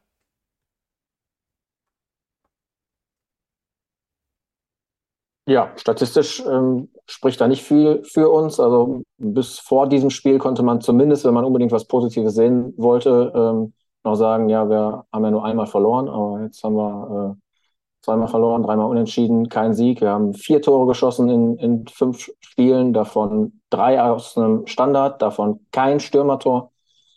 Äh, ja, das, ich sehe da nicht viele äh, positive Punkte, die man noch anbringen kann, wenn man noch in die letzte Saison oder die letzte Saison noch mit reinnehmen will. Ähm, ich habe mir gerade nochmal den Spielplan von, von letzten Jahr aufgemacht. Da haben wir das letzte Spiel in Mannheim 3-1 verloren. Wir haben 2-2 zu Hause gegen Saarbrücken gespielt. Ja, davor haben wir 2-0 in Ingolstadt verloren. Und davor, das war dann der 35. Spieltag, hatten wir einen Heimsieg gegen Aue, der dann damals auch rechnerisch den Klassenerhalt eingetütet hat. Das heißt, saisonübergreifend sind wir jetzt seit acht Spielen sieglos. Jetzt kann man immerhin sagen, okay, wenigstens den Niederrhein-Pokal haben wir noch nicht vergeigt, aber das sollte gegen einen drei Klassen tieferen äh, Gegner jetzt auch nicht so äh, besonders zu erwähnen sein. Gegen KfC Oerdingen wird man dann weitersehen. Ich, ich durfte es ja so. kommentieren, das war ein Leckerbissen. Ja, ich war auch da. ähm, ja, also, nein, Statistik können wir Haken hinter dran machen. Ähm, schlecht, einfach schlecht. Kommen wir zu Punkt 2, den ich hier habe, und zwar ähm, Transferperiode. Könnte man mal äh, jetzt hier auch nach fünf Spieltagen. Der eine oder andere wird auch da draußen sagen, okay, bei mir wird erst am zehnten Spieltag abgerechnet. Aber ich bin ein bisschen schneller und sage, naja, wie weit soll das äh, Boot noch sinken äh, und wie viele Wochen brauchen wir noch, um zu erkennen, dass das gerade aktuell eine beschissene Situation ist. Äh, ich führe nochmal aus und sage, wir haben mit Hetwa, Frei, Ajani, Quadvo, Stoppelkamp, Gembalis, Boadus und Reda ähm, acht Leute abgegeben. Und gerade bei der Personalie Stoppelkamp äh, wurde gesagt, naja, wir wollen was anderes machen und viele Fans, äh, oder auch dort, glaube ich, war das Thema so in der Mitte, so von der Stimmungslage her. Die einen sagten, ja, vollkommen richtig, über sein Zenit, den brauchst du auch nicht und und und. Die anderen sagen, naja, wir wollen mal schauen, wie die anderen besser dann performen und am Ende stellen wir jetzt gerade fest, auch wenn er jetzt vielleicht ein bisschen mit der Truppe aktuell ein bisschen überfordert wäre, aber Stoppelkamps Assists und Tore fehlen auf jeden Fall. Ne? Also das müssen wir jetzt einfach auch dort nochmal, wäre vielleicht sogar noch ein Punkt für äh, Statistik gerade gewesen, für Punkt 1 gewesen, aber unterm Strich fehlen die halt. Also ihr gibt im Moment nach fünf Spielen keine Offensivkraft, irgendeinen Assist und irgendein Tor. Außer vielleicht nach einer Standard.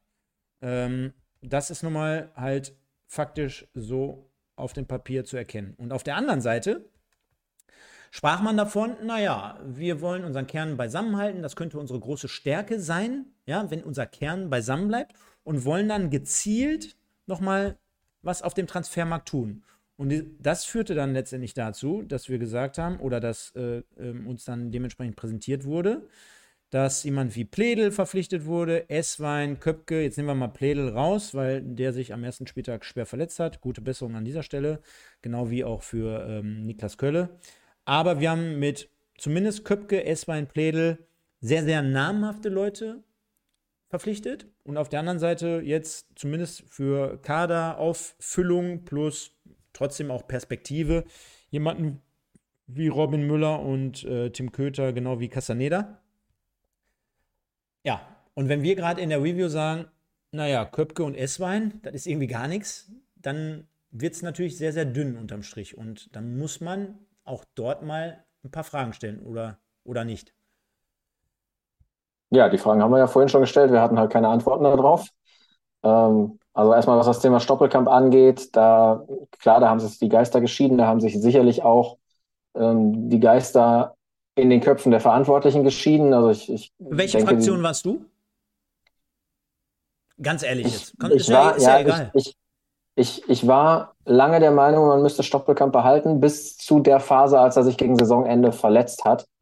Ähm, und man gesehen hat, wo ja da gerade so ein paar Spiele waren, wo die Mannschaft ein anderes Gesicht gezeigt hat, wo sie eine andere Mentalität auch gezeigt hat und eben das gezeigt hat, was man sich davon erwartet hat, wenn man sich von Stoppelkamp trennt, dass sie andere Lösungen finden müssen und das ja getan haben, über zum Beispiel Niklas Kölle, ähm, dass sich andere Spieler besser entwickeln können, wenn Stoppelkamp nicht dabei ist. Diese vier, fünf Spiele, als, als Stoppel sich am Ende der Saison verletzt hat, haben mich persönlich dann umgestimmt, so dass ich gesagt habe, ja, es ist zwar irgendwo schade und traurig, wenn so ein Duisburger Urgestein dann ähm, auf die Art und Weise dann irgendwie gehen muss. Ähm, aber ich kann es nachvollziehen und ich finde es eigentlich auch besser. Ich glaube aber eben auch, und ich glaube, das haben Thorsten Ziegner und, und Ralf Heskamp auch gesagt, dass sie sich natürlich bewusst darüber sind, dass das ein großer Einschnitt ist, dass das eine große Veränderung ist, die theoretisch natürlich auch schiefgehen kann. Ähm, es, die Gründe haben sie genannt, die, sind eben die Gründe mit den ähm, ja, aufgebrochenen Strukturen, mit den, mit den anderen Entwicklungen, anderen Hierarchien. Ähm, dass man dann natürlich jetzt schon nach fünf Spieltagen soweit ist, zu sagen, äh, wir haben zwei schwer verletzte Spieler auf den Außenbahnen, wir haben eine Transferperiode vielleicht gehabt, wo wir ähm, ja auch nicht so die Außenbahn mit den Spielern besetzen konnten, die wir vielleicht haben wollten, könnte ich mir vorstellen. Deswegen hat vielleicht das eine oder andere auch sehr lange gedauert. Ähm, dass dann parallel dazu Stoppelkamp natürlich in der, in der Regionalliga bei RWO ähm, ziemlich gut performt, wie ich so mitkriege, während wir dann auf genau der Position das Problem haben, dass da gar keiner performt und dass unsere Offensive jetzt komplett ins Erlahmen gekommen ist. Ähm, und wir wieder da sind, wo wir halt letzte Saison vor seiner Verletzung waren, dass der eine oder andere ja auch zu Recht gesagt hat, wir sind offensiv sehr von Stoppelkamp abhängig. Ja, dann kann man sagen, ist das zumindest Stand jetzt nach fünf Spieltagen nicht aufgegangen, der Plan, mit Stoppelkamp nicht weiterzumachen. Brauchst du jetzt nur mit Ja oder Nein beantworten? Ist die Transferperiode der handelnden Person besser als, oder siehst du da einen Unterschied im Vergleich zu den Transferperioden von Ivo? Ist für mich auch dasselbe Muster, muss ich ganz ehrlich sagen. Auch Ivo hatte immer Leute drin, ob das jetzt ein Buadus war oder ein Knoll oder ein Baccalords, mit, mit relativ hohem Namen, ja, aus einer, aus einer zweiten mhm. Liga oder irgendwie aus dem Ausland oder selbst von der ersten Liga. Und wenn ich jetzt da mal dagegen setze, Köpke, Esswein, Pledel, also für mich sogar, für mich sogar noch den geringeren Effekt als bei denen, die ich dir gerade genannt habe. Zumindest ja. Boadus am Anfang hat ja ein paar Tore erzielt, ne? Ja. Ist ein ähnliches Prinzip, an die Sache ranzugehen und sicherlich eins, was, ja, was der MSV ein, Stück weit auch fahren muss, weil ja eben solche Namen, sag ich mal, nur zum MSV kommen, wenn sie vielleicht ein gewisses Alter oder eine gewisse Verletzungshistorie hinter sich haben. Und dass man dann aufgrund von eingeschränkter Finanzen bei solchen Spielern dann gerne mal zuschnappt. Gut, Ivo hat eher längere Verträge gegeben. Die von Ralf Heskamp sind jetzt, glaube ich, von der Laufzeit her ein bisschen kürzer. Aber ja, was, was sich durchzieht durch, durch alle Transferperioden, ist, dass oftmals die großen Namen nicht das gebracht haben, was man sich von ihnen versprochen hat.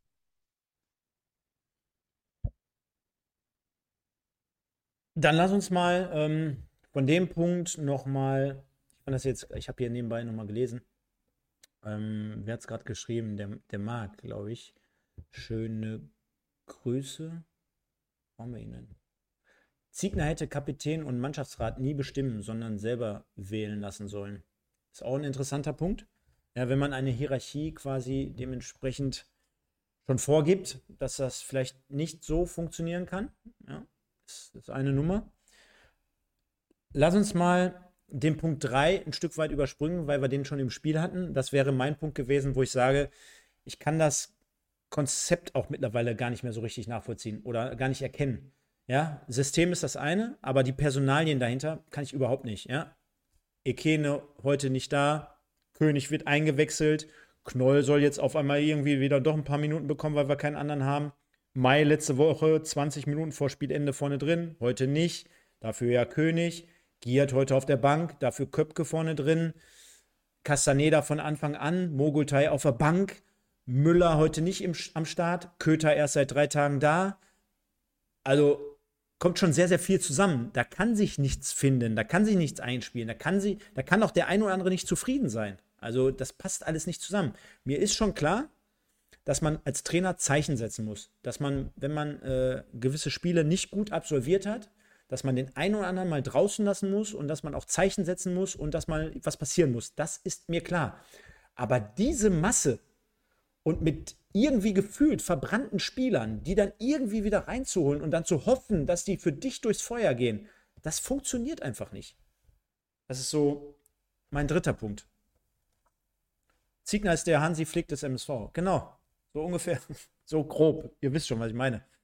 Und dann kommen wir zu Punkt 4, wo ich sage, das, was du vorhin auch angesprochen hast, ich glaube, und das ist wirklich nur Glaube. Ich habe es von keinem Menschen gehört. Kann ich dir wirklich so 100% sagen, wie es ist.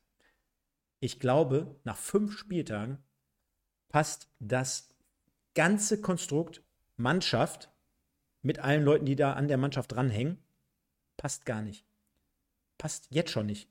Beobachte ich aus der Entfernung. Du hast gerade gesagt, der rennt nicht, der winkt ab, äh, Trainer zählt die Leute an, äh, die ganzen Umstellungen und, und, und. Guck dir die Gesichter an, ratlos, planlos, fast am Weinen. Passt nicht.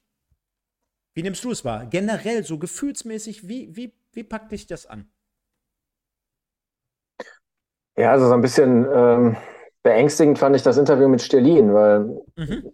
ich denke, darauf sprichst, sprichst du auch drauf an. Er wirkte sehr, er wirkte sehr ratlos. Er hat dann gesagt, ja. Er wollte sich auch gar nicht verplappern. Ja, ja, er, er sagte dann ja, wir sind nach 70 Minuten platt und darauf, der Reporter äh, hakte dann ja nochmal nach, ja, äh, wie kann das denn sein? Und da wusste er dann auch nicht so richtig eine Antwort drauf und wollte auch nicht so richtig irgendwie was sagen und wusste auch nicht, was er sagen soll. Und ja, ich, ich frage mich auch, ja, wo, wovon ist man nach 70 Minuten platt nach fünf Spieltagen? Wie kann das sein? Äh, gut, man hatte zwei englische Wochen, davon war eine englische Woche aber gegen äh, einen Bezirksligisten. Ähm, wir hatten gerade eine Vorbereitung, wo man eigentlich Konditionen für die für mindestens eine halbe Saison bolzt bis zur Winterpause. Und die Jungs sind nach 70 Minuten regelmäßig platt. Also das kann ja irgendwo, irgendwo muss da ja was schiefgegangen sein in der Vorbereitung.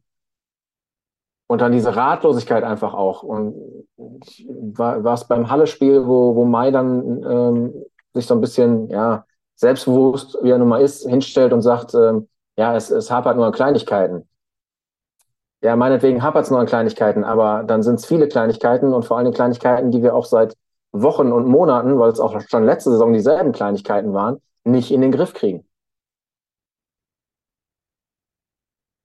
Und äh, Stimmung, ja, weiß ich nicht. Wie gesagt, ich von meinem Vernehmen her während der, während der Sommerpause oder der Sommervorbereitung war es eigentlich, die, die Stimmung in der Mannschaft ist gut. Es wirkt auf dem Platz nicht so. Kann es aber vielleicht auch nicht, wenn du so in die Saison startest. Und sicherlich hat so ein Saisonstart auch kleinteilige Begründungen, Verletzung Pledel, Verletzung Kölle, die Verletzung auch im Trainingslager. Ähm, das ging alles nicht ohne Nebengeräusche vonstatten. Ähm, das setzt sich vielleicht auch in den Köpfen fest. Ähm, keine Ahnung, im, im 4 zu 3 Podcast von Magenta Sport hat, äh, hat man davon gesprochen, dass irgendwie ja, ein böser Geist über, über dem Wedau-Stadion hängt, was ja wirklich jetzt schon ähnliche Probleme seit, der, seit dem verpassten Aufstieg vor, vor drei, vier Jahren war. Äh, was, immer das Gleiche ist und es keiner in den Griff zu kriegen äh, scheint. Aber das, das kann ja, das kann ja keine Begründung sein, dass, dass jetzt irgendwelche äh, Geister über, über der Wedau schweben. Aber es ist halt auffällig, dass wir das seit Jahren ähnliche Probleme mit unterschiedlichen Mannschaften, mit unterschiedlichen Trainern nicht in den Griff kriegen. Mein Fazit, Punkt Nummer 5, damit wir es hier komplett abrunden. Ich glaube, aus den Punkten 1 bis 4 genannt gerade, insgesamt setzt sich so ein, ein kompletter Haufen zusammen, wo ich sagen würde, das musst du schnellstmöglich jetzt reparieren. Und ich bin jetzt nicht derjenige, der sagt, Trainer raus, denn ich kann es eh nicht entscheiden, ob ich das jetzt sage oder in China fällt ein Sack Reis um, interessiert ja eh keinen. Ja, aber es muss was passieren ob man da jetzt richtig durchgreift, ob man den Trainer wechselt, ob man da irgendwie was mit den Spielern, keine Ahnung, ja. Aber es muss was passieren, weil dieses komplette Konstrukt funktioniert nicht. Und ich versuche auch nochmal das Ganze sachlich zu argumentieren, weil natürlich gibt es da Leute draußen, die immer noch guter Hoffnung sind, die nach Regensburg fahren, die sich den Arsch aufreißen als Fan, ja, und die daran glauben und die, die nicht immer alles zerreden wollen.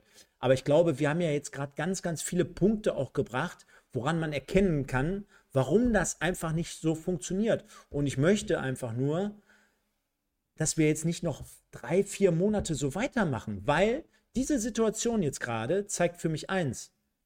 Die wird von heute auf morgen, ohne jetzt grundlegend was zu ändern, nicht einfach wieder anders sein. Ja, so nach dem Motto, Stierlin sagte ja auch im Interview, wir müssen uns jetzt den Arsch aufreißen und wir müssen Gas geben im Training. Ja, ganz ehrlich, das machen alle Mannschaften. Das machen alle, alle, alle Mannschaften. Der MSV hat grundsätzliche Probleme, grundsätzliche Probleme. Und dieses mit der Geist über dem Wedaustahl, das ist viel zu einfach, das ist pauschal und Plattitüde. Es geht ganz, ganz einfach darum, Kaderplanung, Personal, wie setze ich das ein? Was, was mache ich? Welche, auf welche Leute baue ich? Ich, ich muss mein Konstrukt haben. Äh, ich habe auch gerade hier zwischen den Zeilen gelesen, Vorbereitung. Ja, auch dort habe ich die oder haben wir die ganze Zeit schon gesagt, das fühlt sich für mich irgendwie nicht runter. Ja, äh, dann so und da und die, die, Spieler erst nachverpflichtet, kurz vor Ende. Ja, ein Köter, der kann auf einmal nach zwei Spielen spielen. Äh, nach zwei Tagen kann er sogar zwei Spiele hintereinander spielen. Bei einem Köpke oder beim S-Wein sagst du, ja, die müssen die erstmal finden, die brauchen erstmal Abläufe hier und da und tralala. Fühlt sich für mich alles nicht fein an. Und äh, insgesamt glaube ich, um jetzt einen Schlussstrich zu ziehen, sage ich, so wird das mit der Besetzung zu diesem Ding, wird das nichts, wird zu nichts führen. Punkt. Ja, wir hatten zwei Jahre im tiefen Abstiegskampf wo wir unten reingerutscht sind und uns erst am letzten oder vorletzten Spieltag retten konnten. Dann hatten wir eine Saison, wo man sagen kann, okay, die war besser, die war nicht gut, aber die war besser, ähm, auf die man aufbauen kann und dann auf die man ja auch aufbauen wollte. Ich will jetzt gar nicht vom, vom äh, viel zitierten Aufstieg 2025 mehr reden, ähm, aber das ist ja so ein bisschen diese Treppchen, äh, dieser Treppchengedanke, den man hatte. Ne? Eine Übergangssaison und dann steigert man sich, ähm, spielt oben mit und in der dritten Saison äh, greift man dann an und steigt auf. Also das ist ja ein kompletter Rückschritt, den wir jetzt gerade erleben. Das ist nicht nur ein Rückschritt gegenüber der letzten Saison, es ist ja fast noch ein Rückschritt gegenüber dieser beiden Katastrophensaisons, weil wir jetzt wirklich von Anfang an unten drin stecken. Wir sind jetzt Vorletzter. Aktuell ist es noch relativ einfach, da unten rauszukommen, weil es eben aufgrund der wenigen vergebenen Punkte aktuell noch ähm, mit einem Sieg einfacher ist, mal eben fünf, sechs Plätze nach oben zu gehen. Aber diesen Sieg muss man ja auch irgendwie rausarbeiten. Und wir haben jetzt in diesen fünf Spielen im Prinzip gegen einen kompletten Querschnitt dieser dritten Liga gespielt. Wir haben heute gegen einen Absteiger gespielt. Wir haben letzte Woche gegen Ulm gegen einen Aufsteiger gespielt. Wir haben mit äh, 1860 eine Mannschaft gehabt, die ein etablierter Drittligist mit Ambitionen nach oben ist. Wir hatten mit Halle eine Mannschaft, die so der typische Drittligist eigentlich ist, ähm, über Kampffußball kommt. Äh, und wir hatten mit Freiburg 2 eine Mannschaft, die traditionell eher spielstark ist, die aber auch komplett neu zusammengestellt war. Also wir hatten im Prinzip als Gegner einen kompletten Querschnitt dieser dritten Liga und wir haben es mit Ausnahme der ersten 20 Minuten gegen Ulm und so ein bisschen phasenweise äh, im Spiel gegen Freiburg nicht geschafft, eine Leistung abzuliefern, die darauf hindeuten könnte, dass wir ein Spiel gewinnen. Und das ist das, was mir am meisten Angst macht. Jetzt haben wir eine Länderspielpause und wie du sagst, ja. Ähm, da müssen wir, da, da muss dran gearbeitet werden. Es ist mir auch völlig egal, wer das tut und welches Personal das tut und mit welcher Art und Weise das getan wird. Aber ich erwarte ganz einfach im Heimspiel gegen Ferl nach der Winterpause, äh, Winterpause, nach der Länderspielpause einen Sieg. Weil sonst ist man ganz, ganz, ganz schnell auch vom Kopf her, da ist man wahrscheinlich jetzt schon ähm, am Anfang dreht man sich in, in diese Negativspirale rein und da kommt man dann auch vom Kopf her spielerisch sowieso nur noch ganz, ganz schwer raus. Ich möchte noch eine Anmerkung dazu geben. War schon relativ früh äh, im, im, in, de, in deinem Statement. Und zwar hatten wir auch letzte Woche die letzte Saison wurde, wie du schon sagst, als Übergang oder als Konsolidierungssaison dargestellt. Ja, ganz ehrlich, die hat nur einfach vieles übertüncht. Ja, ich muss ganz ehrlich sagen, ich mache das hier jede Woche Sonntag und wir haben so viele Spiele, auch letzte Saison, reviewed, wo ich sage, ey, das war kacke. Die letzte Saison war auch scheiße, auf Deutsch gesagt. Ich gucke mir das hier gerade nochmal an. Wir sind Zwölfter geworden, 11 Siege, 13 Unentschieden, 14 Niederlagen, also negative Ausbeute, ja. Und vor uns, sage und schreibe, so Clubs wie der SC Verl. Wow. Wow, wow, wow. Ich muss dazu sagen, wir sind in Oberhausen rausgeflogen. Und letzte Saison sind wir auch schon viel zu gut weggekommen. Es wurde nur besser verkauft, ja, weil die Saison davor noch viel schlechter waren. Aber im Endeffekt war es schlecht. Was haben wir letzte Woche, äh, letzte Saison zu Hause gewonnen? Vier oder fünf Spiele waren es doch, ne? Ja, ist doch ja. grottenschlecht. Grottenschlecht. Und ja. wir machen einfach genau da weiter. Wir machen genau da weiter. Und nochmal, wir kommen so, und das können wir jetzt hier alle schön reden.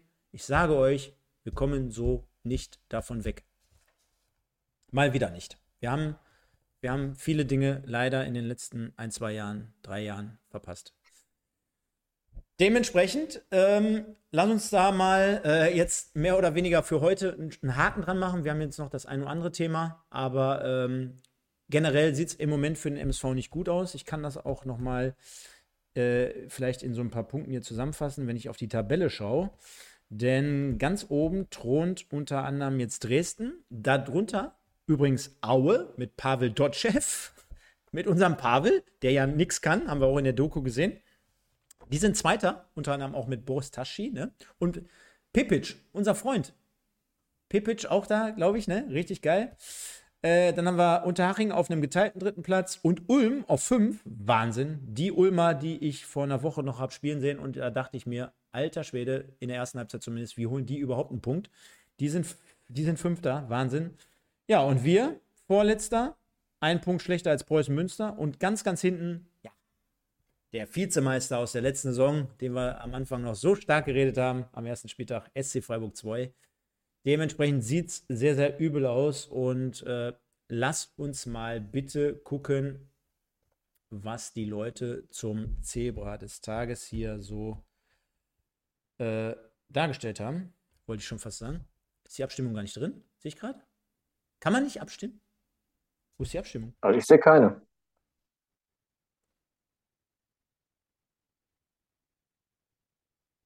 Ja, komm, dann machen wir nochmal ganz schnell eine rein. Und zwar sind wir uns, glaube ich, einig. Yanda, machen wir jetzt gar nicht auf alle bezogen. Yanda, warum ist die nicht drin? Mensch, sag doch was, Leute. Oder Castaneda. Ich glaube, alles andere wäre Quatsch, oder, Julian? Also von mir aus kannst du Stelin und, und äh, Bitter noch mit reinnehmen. Aber. Ja, komm. Stimmt mal alle ganz kurz ab und dann, ich glaube, ja, ist im Moment sehr, sehr heißes Thema. Wir können ja mal noch die Zuschauerstimmen mit reinnehmen. Die hatten wir nämlich noch gar nicht. Äh, denn wir haben bei Instagram wieder gefragt. Erstmal vielen Dank heute auch wieder an die zahlreichen Leute hier im Chat. Ihr seid wunderbar. Wir hatten hier heute über 200 angemeldete User. Das heißt, wir merken schon, der MSV polarisiert, gerade leider im Negativen. Aber äh, dementsprechend, äh, ja, macht das trotzdem hier viel Spaß. Ich grüße mal den Christoph, den Kevin, den Christian, den Osan, den Mario, den SN, 44 Stiche, den Pitbass und viele weitere. Also demnach äh, schöne Grüße in die Runde. Hinterlasst gerne mal ein paar Likes, liebe Leute. Ich glaube, die 150 sollten wir auf jeden Fall knacken, wenn wir schon so viele jetzt hier am Start haben. Und dann gucken wir mal, was die Community so bei Instagram gesagt hat. Wir können ja heute mal uns ein bisschen mehr Zeit nehmen. 10 vor 11 haben wir jetzt mittlerweile, aber der MSV verliert 2 zu 1 in Regensburg. Und ihr habt gesagt, oh, da kam natürlich wieder einiges jetzt hier. Aber gehen wir mal darauf ein. Der Marco, nicht der Rede wert, reicht echt es gibt nichts mehr schön zu reden. Der MSV Christoph, bitte, bitte, bitte nutzt die Länderspielpause und holt einen neuen Trainer. Thorsten Ziegner raus. Dann haben wir hier den Rot-Weiß-Essen-Fan-Channel. Gegen Regensburg kann man mal verlieren. Das ist eine gute Mannschaft. Dann haben wir den Fuchs Ziege raus. Dann haben wir den Michael Murmanns traurig, wie zuletzt öfter. Angriff bleibt ein Totalausfall. Dann haben wir den Nick Marvel, den Nico. Erstmal schöne Grüße und gute Besserung. Lichtblicke. Zentrum mit Stelin, Santi und Janda. Enttäuschung, Spielaufbau, Köpke und Esswein. Dann haben wir den Super Thomas. Ich mag Ziegner, aber langsam, aber sicher glaube ich, dass er die Mannschaft nicht mehr erreicht. Dann haben wir den Christo. Zu viele Wechsel von Spiel zu Spiel. Wir brauchen Abstimmung und Eingespieltheit. Neudorfer. Ziegner raus. Hesskamp direkt hinterher. Hoppi. Also nicht unser Hoppi, sondern ein anderer Hoppi. Aber Castaneda für sein Profidebüt Ast rein. Dann haben wir den Sebastian Janko. Harter Tobak. Bis auf vereinzelte Aktionen war das wieder mal weniger als nichts. Dann haben wir den Frank Deluxe. Ich vermisse Stoppelkamp. Dann haben wir den Karl. Keine Bissigkeit. Irgendwie einen Punkt mitnehmen. Eindeutig zu wenig. Dann haben wir den Geloscht. Man kann jede Woche das Gleiche schreiben. Hesskamp und Ziegner raus. Dann haben wir Matthias Jörens. Schlecht zusammengestellte Mannschaft. Hesskamp hat schlecht eingekauft.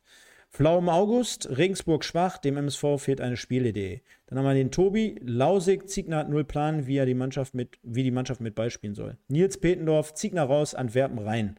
Dann haben wir den Kloko, ein rein ein reinigendes Gewitter muss her. Spieler, Trainer müssen sich hinterfragen. Tobi, ich hasse den Verein. Football, Bromance, die Taktik auf Ü28-Spieler zu setzen, klappt das dritte Jahr in Folge nicht. Dann war nochmal den Marco, Esswein und Köpke nach 60 Minuten kaputt. Oder wieso diese Wechsel jedes Spiel. Und dann nochmal der Marco, lachhaft, so oder so, diese ständigen neuen Elf von Herrn Ziegner. Ja, Julian, äh, ich glaube, anhand der Aussagen, bis auf Ziegner raus, äh, was wir jetzt einfach hier mal so stehen lassen, ähm, sehr, sehr viele Dinge, die wir auch angesprochen haben. Ne? Also äh, Kaderzusammenstellung, Rotation in der Mannschaft, äh, ja, positive, negative Dinge, also positiv in dem Fall heute weniger, aber äh, ja, zumindest so wie Casaneda, ähm, ja, haben wir alles soweit besprochen. Demnach machen wir das Ding mal rund in Bezug auf das Zebra des Tages. Und da sind wir mal gespannt, wer es dann letztendlich geworden ist. Und hätte ich nicht gedacht, aber immerhin. Wollen wir es? Kommt dann nicht so schnell durch. Ich habe es gerade schon gesehen. Ist es Castaneda geworden mit, meine ich gerade gesehen zu haben, 60 Prozent. Zumindest als ich es zugemacht habe, waren es 60. Demnach äh, schöne, ja, schöne, 60, 40. Genau, demnach schöne Grüße an Santiago Castaneda. Der hat zumindest, Castaneda, der hat zumindest einen schönen Namen und demnach, äh, wenn du uns hörst und siehst, Santi, äh, bei 70 Stimmen immerhin, also ist schon repräsentativ und von daher passt das soweit. Gibt es noch was, was wir nicht besprochen haben? Ich weiß, der eine oder andere ist immer heiß auf Kicktipp. Dann gehen wir auch da nochmal kurz rein und machen das der Vollständigkeit halber. Ich sage euch schon mal, liebe Leute, für diejenigen, weil ich ja weiß, viele schalten auch dort immer ab. Vielen, vielen Dank für eure Aufmerksamkeit. Ich weiß, es ist sehr, sehr hart mal wieder und ähm, könnt ihr euch sicher sein, für uns genauso, auch gerade nach solchen Spielen die A zu gucken, gucken zu müssen. Ähm, und auf der anderen Seite, ähm, ja, dann darüber zu sprechen hier. Aber ähm, ja, wenn es einen Pluspunkt gibt, dann seid ihr das als Fans. Und vielen Dank für euren Support. Hinterlasst gerne ein paar Likes und viel, viel wichtiger, im Nachgang bitte nochmal einen Kommentar. Heute wären das der Christoph Lütte, Mario Voss, Holger Müller, Georg Bleistein, der Christo, der SN, der Kevin B., AJ Triskel, den ich auch vorhin schon nominiert habe. Dann haben wir Lux Medien, ich grüße dich auch. Äh, hatte ich letztens mit ihm ein wunderbares Gespräch. Der Dario Brandt, dann haben wir Moritz Stoppelking und der Christian Harten. 44 Stiche kann es auch machen. Von daher, liebe Leute und alle anderen weiteren auch, tut uns den Gefallen. Kommentiert bitte mal gerne gerade, wie ihr das Spiel gesehen habt nach, im Nachgang in dieses Video und wie ihr das Ganze seht und die aktuelle Situation bewertet. Und dann würde ich sagen, gehen wir nochmal ganz kurz rein, Julian, weil die Leute das natürlich cool finden, wenn man sie hier dementsprechend benennt und vorlesen. Kann ich ja auch verstehen. Und wir gucken mal zumindest in der Top 10 nach, was das hier so darstellt. Und ich glaube, da sind wir gerade falsch. Sekunde. Pottbolzer, ich kann es ja nochmal vorlesen. Kicktipp.de für diejenigen, die Lust haben mitzutippen in dieser wunderbaren Gemeinschaft. Äh, slash Pottbolzer 1902. Und da sind wir gerade bei der Top 20. Und zwar Zebrahimovic, Sauerkraut, Thomas Meuser ist auf Platz 19, Libero auf 18, der Wedau-Wemser auf 13 mit dem Proje und dem Niederrheiner, genau wie dem Elias 228, die Eule ebenfalls auf 13, dann haben wir auf 11 Pyjama-Held und den Geheimfavorit, er ist ja auch logisch, wenn er schon Geheimfavorit ist, dass er da was drauf hat. Dann haben wir die Top 10, geteilter neunter Platz, der Janni Dizinho, also angelehnt an Bernhard Dietz wahrscheinlich, 71. Äh, beide auf Platz 9. Dann haben wir auf einem geteilten siebten Platz Torben 1902 und den Binzheimer. Dann haben wir auf einem geteilten fünften Platz den Rauschi und den Lukas vom SVM-Podcast, also von den Freunden vom Meppen-Podcast. Auf Platz 4 der Karl 1212, der Kanaltacher auf 3, der Schnappnix ist auch Spieltagssieger geworden. 17 Plätze hoch auf Platz 2. Und der Chef, wie soll es auch anders sein, Julian, äh, auf Platz 1. Hätten wir doch soweit alles. Dann, jo. wie geht's weiter? Der MSV jetzt einmal eine Woche mit spielfrei. Demnach geht's in die Länderspielpause und dann steht uns ein Heimspiel bevor. Hast du es auf dem Radar? Gegen Ferl, ne? Ja, freitagsabends gegen Ferl. Bis da? Klar. Voller Hoffnung wie immer. Voller, voller Hoffnung ähm, bis Viertel von neun. Oder zehn. Bis zur dritten, bis zur dritten Spielminute ungefähr. Ja, ja. ja, dann geht's wieder los. Nein, nein, okay. Ich danke dir. Ähm, hat, äh, glaube ich, sehr, sehr viel Spaß gemacht. Äh, das Spiel hat uns heute nicht so viel Spaß gemacht. Der MSV Duisburg verliert unterm Strich 1 zu 2 in Regensburg. Ich glaube, wir haben das Spiel heute analysiert, haben dort viele, viele weitere Themen reingebracht. Ich danke euch da draußen. Ihr wart wie immer ein hervorragendes Publikum. Hinterlasst gerne ein paar Likes und ein paar Kommentare. Wir sehen und hören uns dann also in zwei Wochen erst wieder. Müssen wir mal schauen, äh, wie das Ganze so dementsprechend abläuft. Aber ich glaube, tut uns allen gut, einmal in der Länderspielpause durchzuatmen und dann uns, äh, ja, auf Deutsch gesagt, so eine Kacke anzugucken, wenn von der, von der Nationalmannschaft.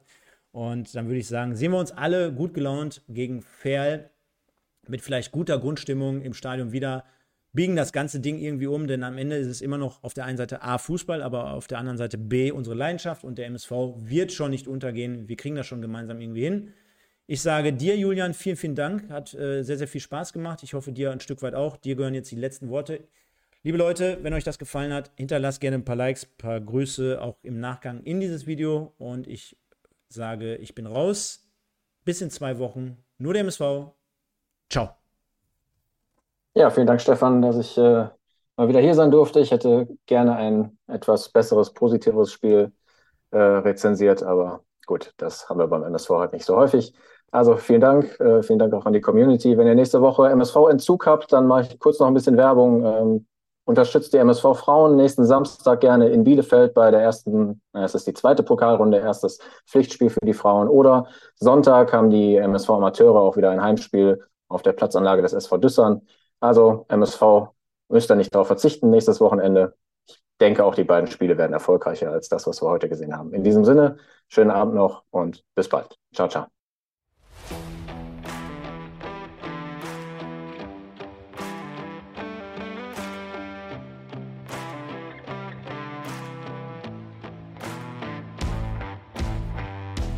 Das war 1902, dein MSV-Podcast mit Micha und Stefan. Präsentiert von Edeka Elskamp in Bocholt.